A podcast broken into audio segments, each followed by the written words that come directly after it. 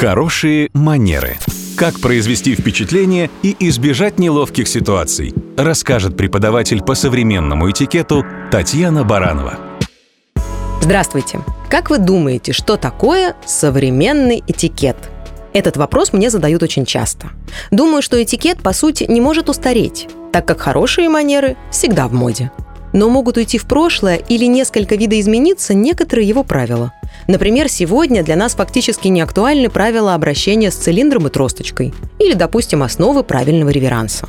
Зато на первый план выходят такие вопросы, как нужно ли пожимать женщине руку в бизнесе, допустимо ли публиковать фотографии в купальниках учителям или госслужащим, корректно ли отправлять в мессенджерах голосовые сообщения и другие.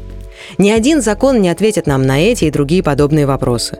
Здесь важно руководствоваться исключительно чувством уместности и такта. Например, в театре при знакомстве мужчина может не протягивать женщине руку, если она сама не инициировала рукопожатие. А вот на деловых переговорах все участники непременно пожимают друг другу руки вне зависимости от пола. Публиковать ли откровенные фото – решение сугубо личное каждого пользователя социальных сетей. Просто важно помнить, что у всех наших действий всегда есть последствия.